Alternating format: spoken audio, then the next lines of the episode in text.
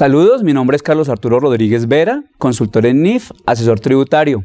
En esta oportunidad quiero hablarles de un estándar que aún no ha entrado en vigencia en Colombia, pero que entrará a partir del primero de enero del 2020. Quiero decir para los estados financieros que cierren a 31 de diciembre de 2020, aunque se admite su aplicación anticipada. Este estándar es la CINIF 23 o IFRIC 23 y se denomina la incertidumbre frente a los tratamientos del impuesto a las ganancias. Noten que es una interpretación que hace el Comité de Interpretaciones. ¿Por qué razón? Digamos que la NIC 12, impuesto a las ganancias, ya eh, contiene los principios de reconocimiento, medición, presentación, revelación del impuesto a las ganancias, entendido como aquel impuesto que eh, surge de la ganancia fiscal. En Colombia, básicamente, el impuesto sobre la renta y su complementario.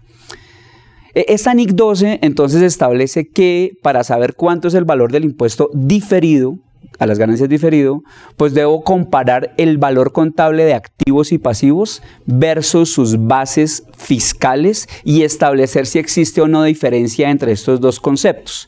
Dos temas importantes acá. Base fiscal no siempre es sinónimo de valor patrimonial declarado en renta.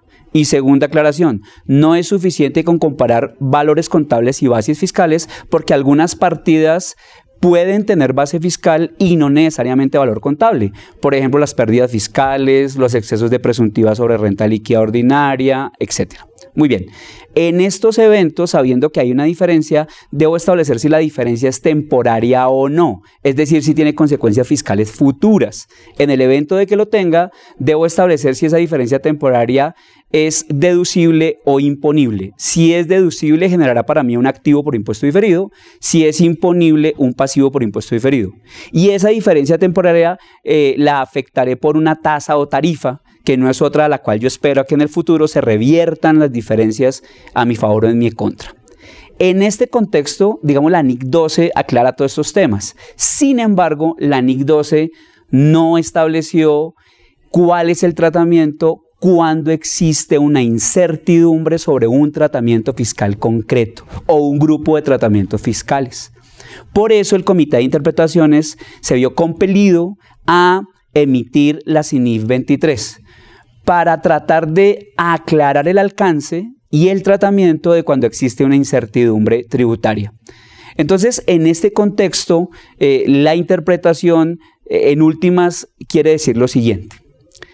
Si yo contribuyente sé que tengo un tratamiento fiscal incierto, y, no sé si la autoridad fiscal y la norma clara que autoridad fiscal puede ser la administración tributaria o un eh, juez administrativo, o tribunal administrativo.